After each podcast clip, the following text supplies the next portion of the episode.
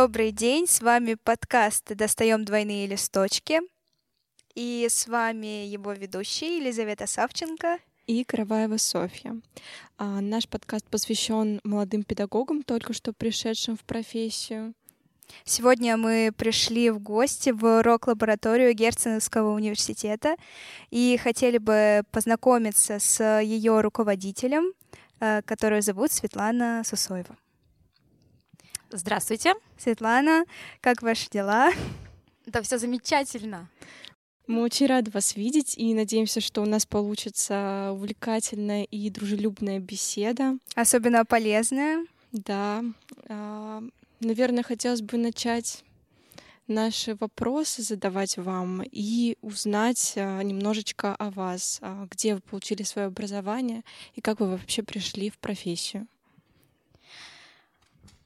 Я никогда не задумывалась о том, кем хочу стать, когда буду взрослой. Уже лет с восьми я знала, что а, буду играть на каком-либо инструменте, либо петь. Впервые, наверное, я вышла на сцену лет в семь, и тогда все сразу стало понятно. Закончила среднее специальное образование в музыкальном колледже в Курске — как дирижер. И в 2019 году получила диплом в Российской государственной специализированной академии искусств в качестве оперной певицы. И очень странно жизнь повернулась. Теперь я работаю с рок-музыкантами. Да, это действительно очень интересный поворот. И ваш, конечно, опыт а, в музыкальном в музыкальной сфере он а, какой-то абсолютно уникальный, как мне кажется. Нам, как э, студентам педагогического вуза, очень интересно, как вы э, смогли войти в профессию и с какими, возможно, трудностями столкнулись, когда пришли в педагогическую деятельность. Первая сложность, трудность, с которой я столкнулась, это поиск работы — такой замкнутый круг, когда требует опыт педагогический не меньше года, у тебя его нет, и брать э, человека молодого профессионала не каждый работодатель хочет. К тому же усложняет задачу то, что э, у меня проблемы со зрением, это еще дополнительный, наверное, минус для работодателя, потому что он не знает, как сотрудничать с такими людьми, и бытует такое старое, закостенелое мнение, что человек э, с ограниченными возможностями хуже как профессионал, и вообще он ничего не, не умеет и не может. Хочется здесь уточнить, что Герценовский университет, э, здесь развивается инклюзивное образование, и как раз-таки рок-лаборатория является одной из э, сфер, которая развивается в этом направлении. И хотели бы спросить, может быть, какие трудности именно с инклюзивной стороны вызывают больше всего дискомфорта? Ну, какого-то дискомфорта я не испытываю. Единственное, э, что можно вспомнить, это а, при общении некоторый пласт информации от меня может ускользать, потому что многие люди общаются не только вербально, но и жестами, э, задействуют мимический язык, язык своего тела, и эта информация просто для меня в какой-то степени недоступна. Например, э, когда работаешь в музыкальном коллективе, дирижер может что-то показать неожиданно, какую-то динамику, или где-то неожиданно не отработали импровизация, снятие другое, и э, ну, не всегда успеваешь среагировать. А в целом каких-то таких сложностей в общении, психологических или профессиональных, я не испытываю в своей деятельности. Светлана, мы же правильно понимаем, что вы работаете как а, в школьной среде, так и в университетской?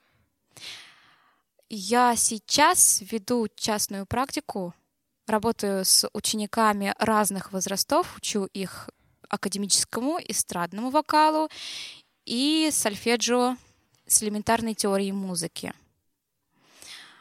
Подскажите, пожалуйста, а какие, наверное, основные отличия и особенности будут у ребят школьного возраста и уже у студентов? Как с ними взаимодействовать, вот молодому педагогу, что делать, как работать?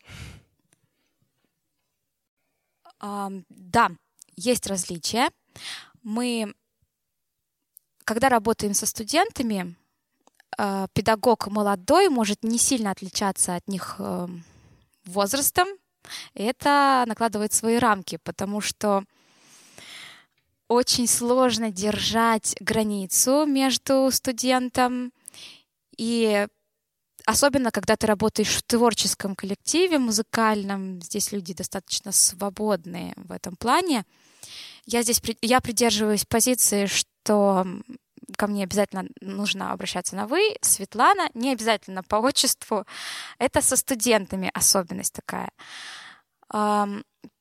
Почему так?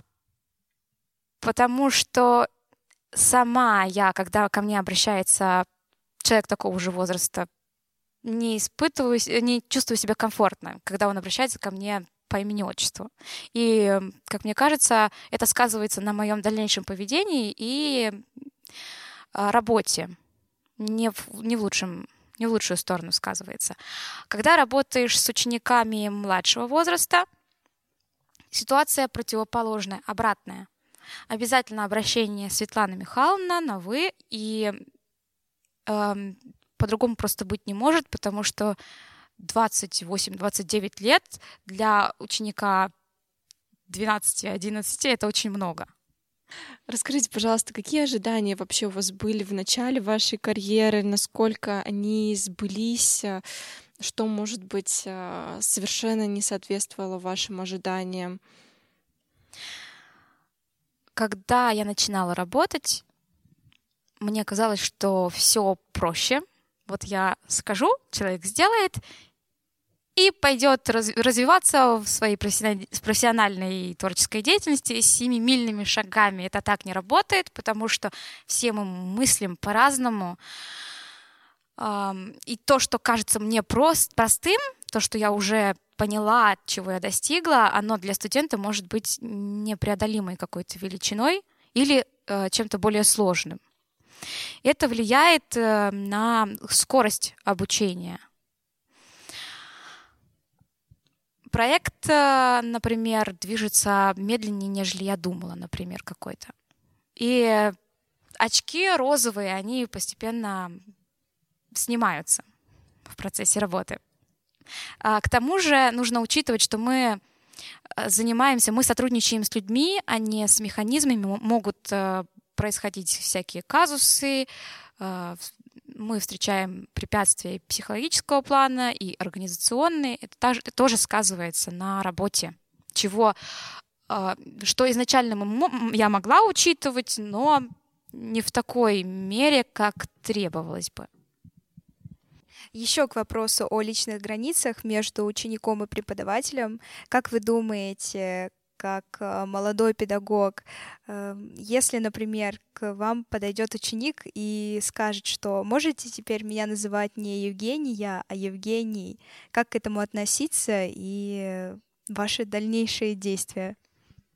Если ко мне подойдет взрослая студентка и попросит меня обращаться к ней как Евгений, для начала я, возможно, буду обращаться к ней как Евгений, но э, потом поспудно буду искать какие-то пути изменения ситуации в реальную сторону. Если будет э, просьба исходить от ученика студи- э, младшего возраста, э, я, скорее всего, перег- попробую переговорить э, с родителями, что они думают по этому поводу. Может, они скажут, что их ребенок так самовыражается, и вообще он актер, отрабатывает сейчас роль для театра. Или э, и другое мое действие это, конечно же, поднять вопрос на педагогическом совете, потому что вряд ли э, одна я столкнусь с подобным случаем. А, в данном случае, конечно, здесь спорный вопрос о том, стоит ли менять взрослого студента, потому что это совершеннолетний человек, и, может быть, он так выражает свою гендерную идентификацию, и педагога нет здесь э, какой-то необходимости его менять и даже с другой стороны, возможно, стоит его поддержать в этом, потому что, как мы знаем, на таких ребят зачастую оказывается очень сильное давление со стороны общества.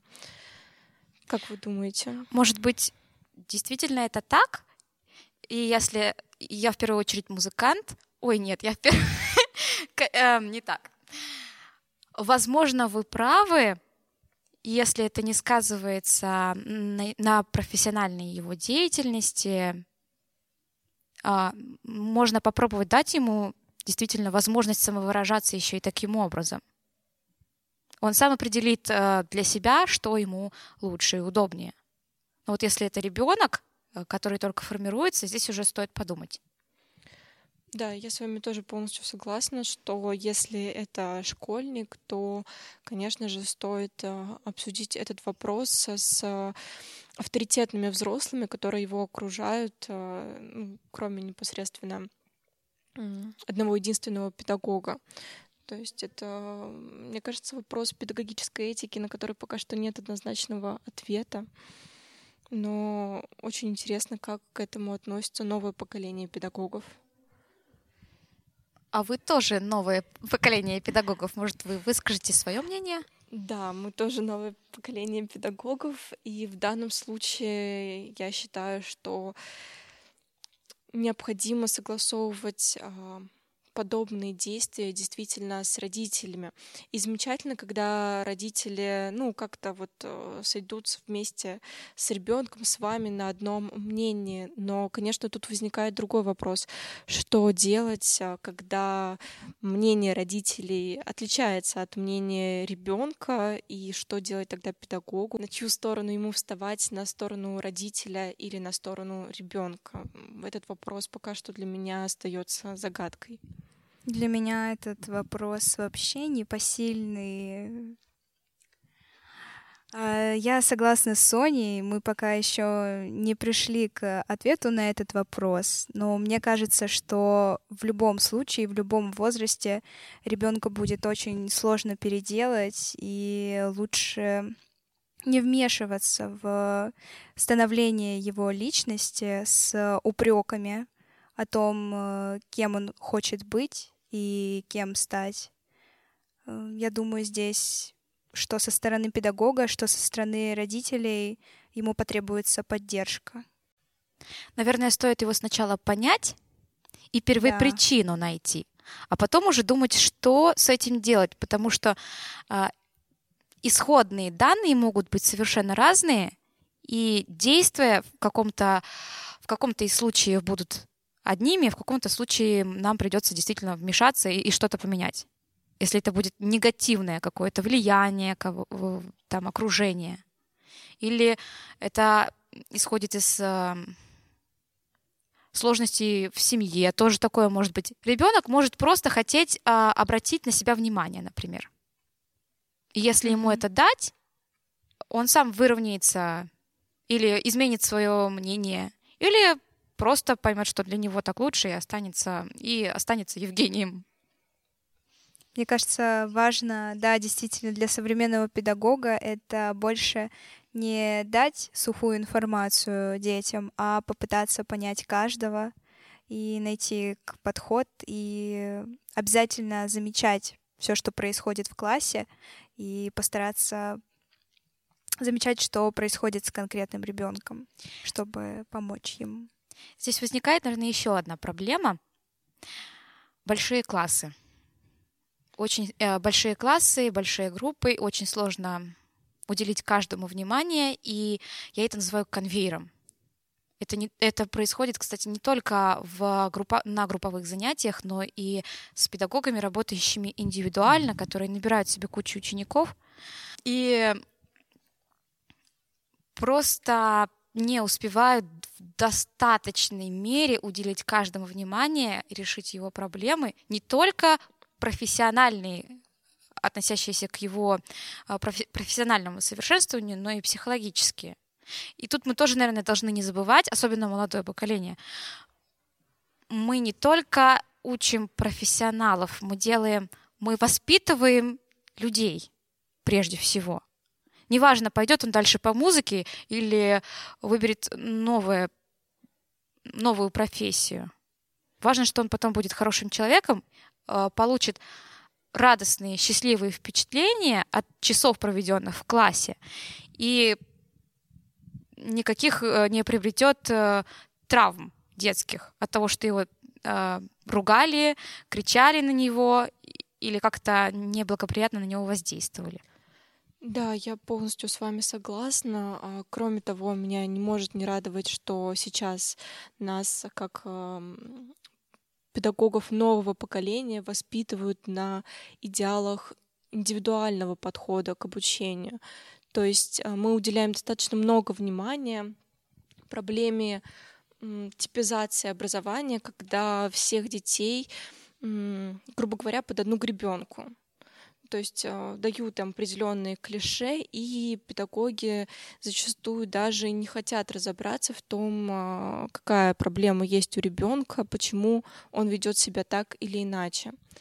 То есть в этом случае, конечно, стоит, э, я думаю, что не только педагогам нового поколения, но и педагогам, которые уже имеют определенный опыт, по-новому взглянуть на учеников, потому что, конечно, нынешние ребята, которые сейчас учатся в школе, учатся в институтах, они совершенно другие. Здесь, наверное, стоит упомянуть, что э, сейчас технический прогресс развивается, и нужно использовать все его возможности. Помогать ребенку, э, э, давать ему материал не только вербально, но и чтобы он воспринимал зрительные образы, и, может быть, даже презентации делать красочные, играть на ассоциациях, потому что кто-то лучше воспринимает на слух, а кому-то доступен только вербальный способ, например, незрячим, а кто-то, например, на, наоборот, может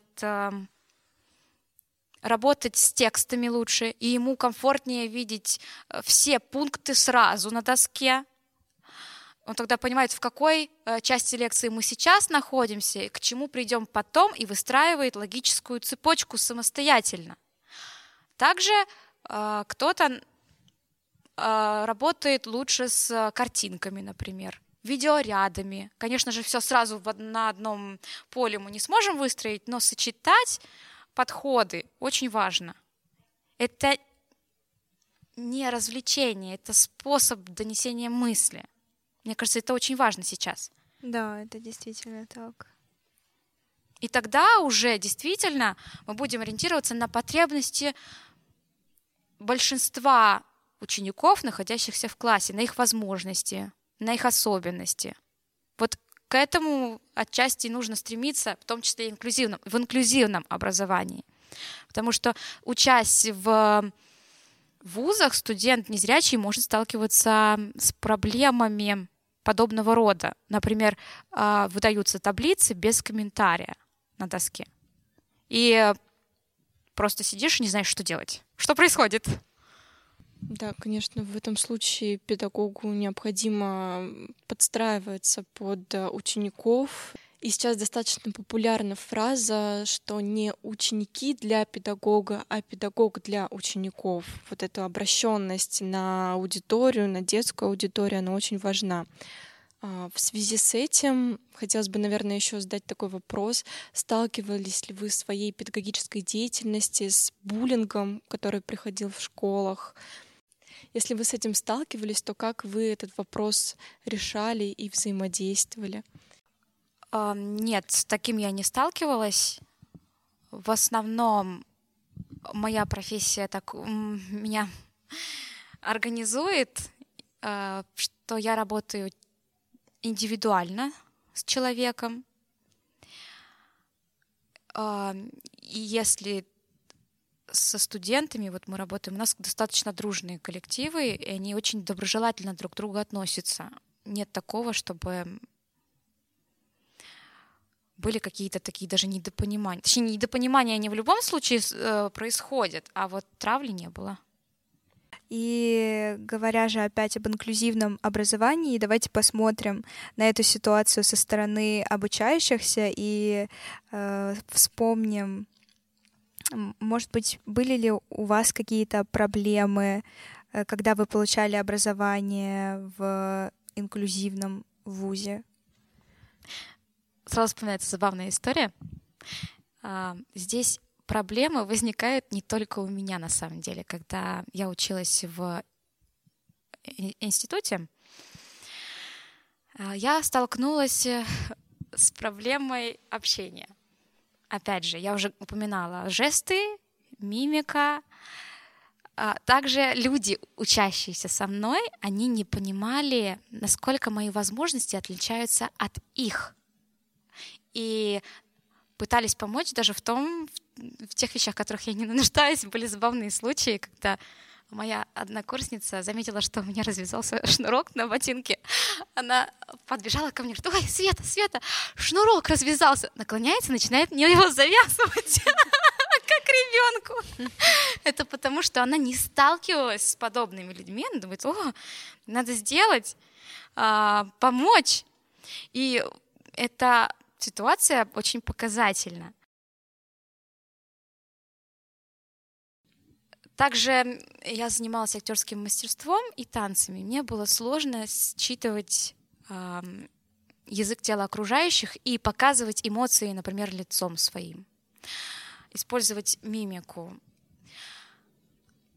Сложно было понимать, что хочет мне показать мой партнер. Вот это взаимодействие выстраивалось долго. Потом уже, когда сработаешься, ты понимаешь возможности твоего партнера, он понимает, что может тебе показать крупнее какие-то вещи жестами, или уже тогда опираться на другие способы общения.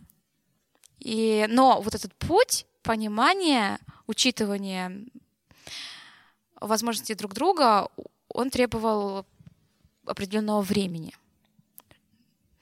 для того, чтобы, для того, чтобы преодолеть путь взаим... достижения взаимопонимания требовалось определенное время. А как вы считаете, нужно ли вводить со школьной скамьи какие-то ознакомительные уроки по поводу того, какие особенности бывают у людей, как с ними взаимодействовать, как им помогать. Или это стоит оставить на какие-то дополнительные ресурсы, тот же самый интернет, или, может быть, понадеяться на родителей, или все-таки сделать это таким общественно важным моментом в образовании? Нужно уделять внимание этой теме в школе обязательно, потому что тогда ребенок будет понимать, а, какие возможности, сложности, какие сложности могут возникнуть в общении с человеком с ограниченными возможностями. Просто он научится их преодолевать. И это не будет для него закрытой какой-то книгой непонятной, страшной и непознанной. Мне кажется, что это замечательный посыл, который мы все должны нести как педагоги, что нужно быть отзывчивым, нужно быть внимательным к друг другу, и нужно, конечно же, учитывать а, особенности всех людей, которые нас окружают. И последний вопрос, который хотелось бы вам задать. Э, что бы вы пожелали, посоветовали молодым педагогам, которые только что выпускаются из университетов и приходят преподавать в школу или университет? Мне бы хотелось сказать, что вам будет сложно, но интересно. И я желаю большого терпения вам, интересных учеников. Главное, любите то, что вы делаете. Любите своих студентов, и у вас все получится. Спасибо вам большое, Светлана, за этот разговор.